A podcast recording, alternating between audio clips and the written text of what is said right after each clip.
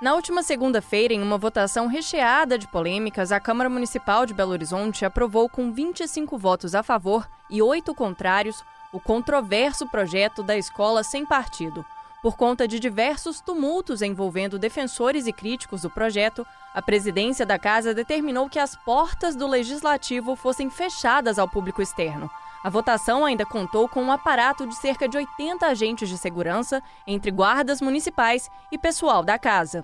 Essa foi só a última das confusões envolvendo o projeto na Câmara, que já foi classificado pelo prefeito Alexandre Calil como bobagem e tem dividido opiniões, uma vez que prevê a proibição de professores de discutirem determinados assuntos dentro de sala de aula. Eu sou João Renato Faria. E eu sou Isabela Melano e este é o Tempo Hábil podcast do jornal o Tempo, que toda quinta-feira, a partir das 3 horas da tarde, traz assuntos relacionados a Minas Gerais ou um olhar mineiro sobre questões mais amplas.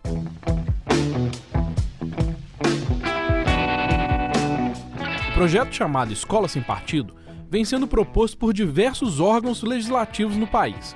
Belo Horizonte foi a primeira capital a aprovar um texto do tipo, que é apoiado pelas bancadas cristãs.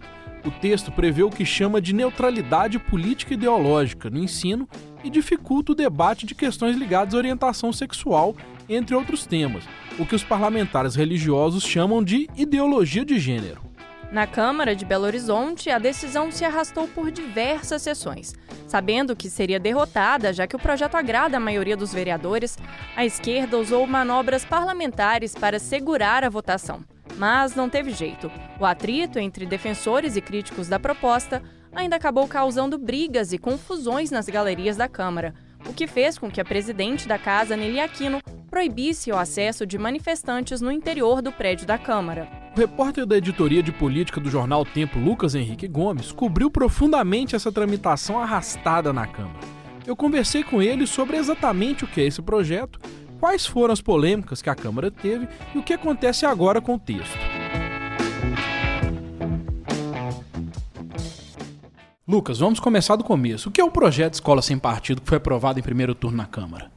Bom, João, um projeto Escola Sem Partido faz com que não tenha os debates né, de ideologia de gênero nas escolas municipais de Belo Horizonte, mas os vereadores querem estender isso inclusive para as privadas também do município, o que vai ser discutido agora nos, nos próximos dias, nos próximos meses.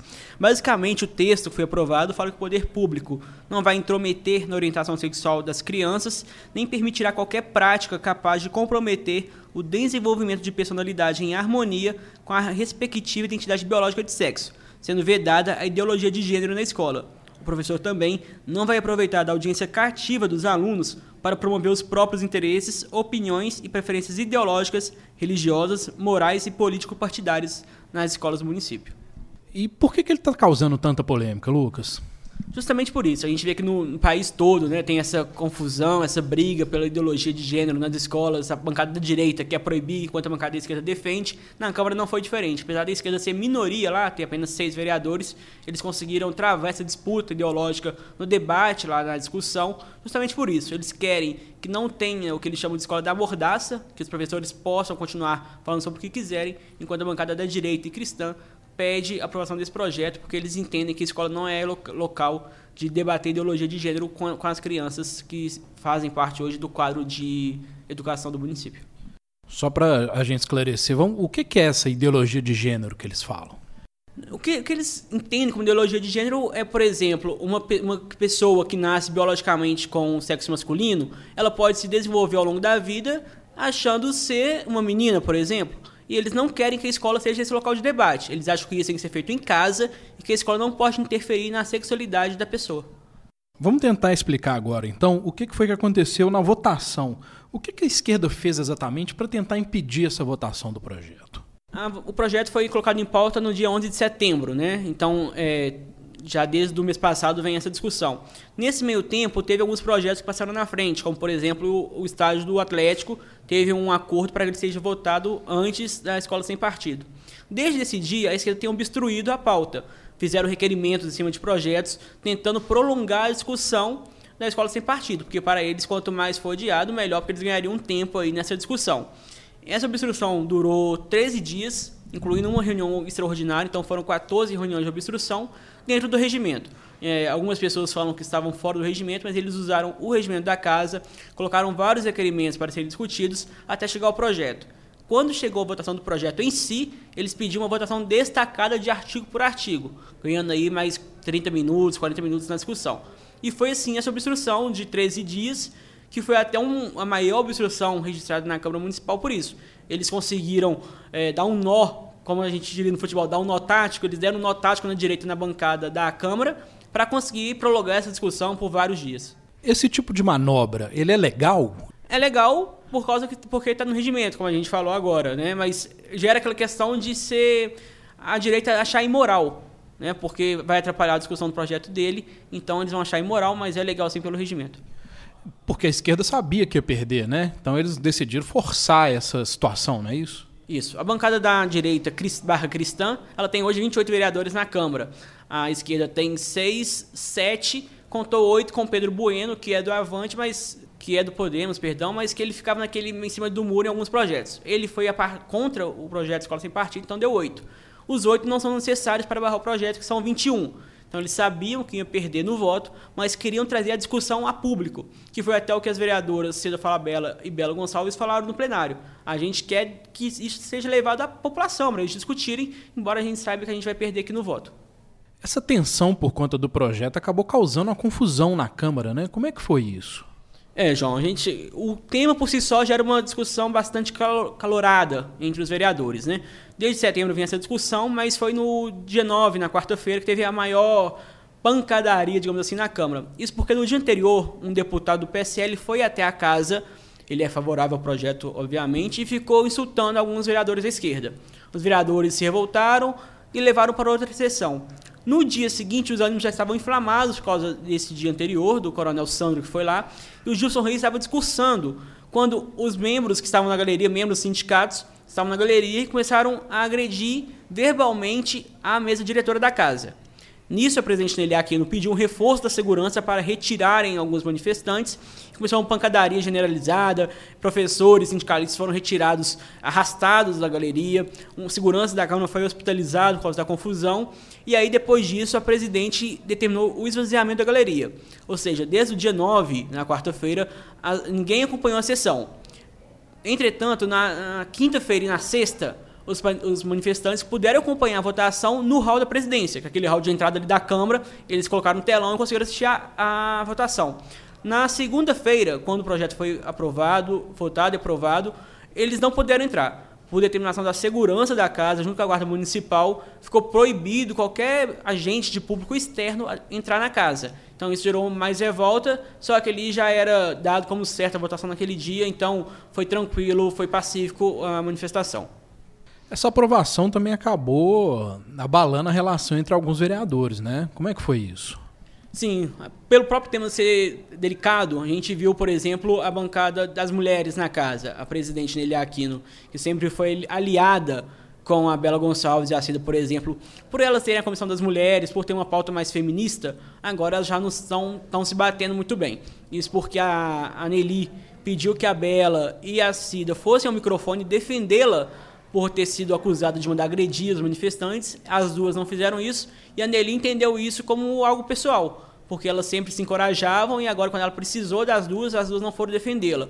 Então a Nelly rompeu com as duas já, desde a votação, desde a quarta-feira da confusão, ela já rompeu. Só que a Bela Acida disse que não, foi um rompimento unilateral, que para elas continuou tudo normal, tudo ok com a presidente. Mas a gente já vê dentro da casa já um clima mais pesado, a gente pode citar que o Jair de Gregório, que é o vereador do PP, ele estava bastante inflamado na casa durante a votação, provocava um, provocava outro. A gente viu também o episódio do Gilson Reis com o Matheus Simões, um empurrando o outro, que já dá aquela passa da, do limite da discussão democrática, vai para agressão, isso pode gerar alguns pedidos de cassação na casa também.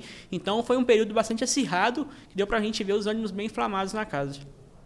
Existem algumas críticas, como por exemplo do vereador Gabriel Azevedo, de que esse projeto ele é inconstitucional e que essa votação é inútil, porque ele vai ser vetado em algum momento. Como que é essa história? João, até engraçado pelo seguinte, na casa do Matheus Simões, é um professor de direito constitucionalista, que foi, que foi professor do Gabriel Azevedo. O Matheus Simões acha que é constitucional o Gabriel acha que é inconstitucional, pelo seguinte, é, o projeto fala que tem os deveres do professor. O Gabriel Azevedo acha que essa enumeração é inconstitucional e porque também não caberia a vereador é, de, de determinar o que o professor deve fazer ou não. Isso é uma competência da, do Congresso, do presidente, não dos vereadores. Então, ele acha, por esse lado, inconstitucional. Já Matheus Simões acha constitucional porque pode haver algumas melhorias no projeto que livra ele desses vícios de origem. Então tem essa divergência entre os próprios constitucionalistas da casa. E agora, quais são esses próximos passos do projeto? Ele vai ser votado agora em segundo turno, não é isso? Isso, João. Foi 25 a 8 no primeiro turno, foi aprovado. Agora volta para as comissões. São quatro comissões que ele está sendo discutido, onde vai ter novamente os pareceres, vai receber subemendas ao projeto, que já tinham 29 quando foi votado, e aí sim vai ser discutido, vai ter um longo processo ainda. A bancada evangélica conta 120 dias para esse projeto voltar ao plenário, para passar todo esse trâmite, já a bancada da esquerda promete uma obstrução ferrenha já nas comissões. Então a gente vai ver como é que vai ser esses próximos passos, lembrando que tem o recesso em janeiro também, que pode atrasar um pouco. Então a bancada da esquerda está assim pensando bem para colocar esse projeto em discussão de novo, porque sabe que vai encontrar uma resistência ainda maior. Eles estão otimistas contando 120 dias, mas a esquerda promete empurrar isso por mais um longo tempo ainda. E ano que vem tem eleição, né? Como essa, essa votação vai se estender até o ano que vem, ainda tem essa questão da eleição, pode ser que seja um processo ainda mais desgastante na casa, né? É um, é um palanque esse projeto, pelo seguinte: a bancada evangélica vai sentar em cima desse projeto para conseguir aprovar isso por volta de junho, mais ou menos, quando está começando a pré-campanha, né, para ficar isso em destaque no, no, eleitorado, vai pegar esse projeto para colocar mesmo no panfleto político: olha, a gente votou favorável à escola sem partido, somos contra a ideologia de gênero, enquanto a bancada da esquerda está com outras armas. Por exemplo, ela pode entrar com uma ação na justiça questionando esse projeto se a gente for contar mais ou menos o tempo, essa decisão da justiça liminar pode sair mais ou menos em setembro, que é véspera da eleição. Então, os dois lados vão usar certamente isso para se promover na eleição do ano que vem, que deve ser bastante apertada entre eles lá também. Inclusive, o prefeito Alexandre Calil também já falou que o, o Escola Sem Partido é uma bobagem, né? a, a palavra é dele. E deixou claro que ele vai vetar você acha que isso deve acontecer se, no fim das contas, o projeto for aprovado em segundo turno? Ele nem só chamou o projeto de bobagem, como chamou a bancada cristã de idiotas, um bando de idiotas, né, que ele usou esse termo. Eu acho sim que ele deve vetar esse projeto, até porque o Calil não quer esse problema, esse problema, entre aspas, na mão dele, até por causa da eleição, ele não quer se desvincular do eleitorado dele. E isso vai para a Câmara. A Câmara pode derrubar o veto do prefeito. Só que aí que tá, a bancada cristã tem um voto para derrubar o veto. Só que a gente vai querer saber o seguinte, quem vai querer se contrariar ao prefeito? A gente sabe que a maioria, quase toda a bancada cristã faz parte da base do prefeito. Eles vão querer brigar com o Calil e ficar sem a obra na, no bairro deles.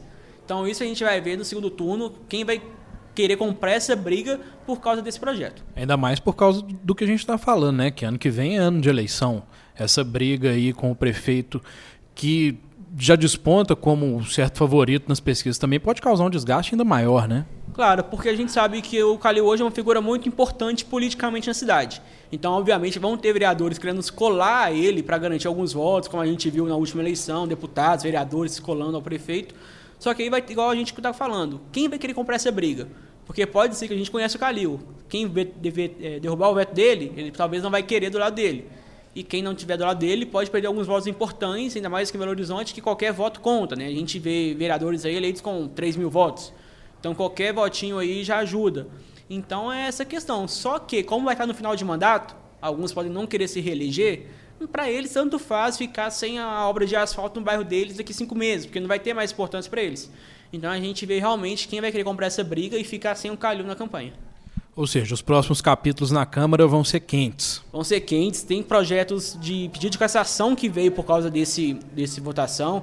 Tem contra o Gilson, tem contra o Matheus, tem contra a Nelly também que recebeu. Então a gente vai ter que esperar passar essas votações pedido de cassação para ver como vai estar o cenário na Câmara ano que vem. Que aí sim vai ter mais briga, mais discussão. E parece, pelo que a gente vê hoje, que se vier, quando vier no segundo turno, as galerias vão estar fechadas também nas, nas votações. Você ouviu o Tempo Hábil, podcast do Jornal Tempo que traz toda semana assuntos relacionados a Minas Gerais ou um olhar mineiro sobre algumas questões. Eu sou Isabela Melano E eu sou João Renato Faria. Esse episódio teve captação de Júnior Nikini e edição e mixagem feitas pelo Fábio Correia.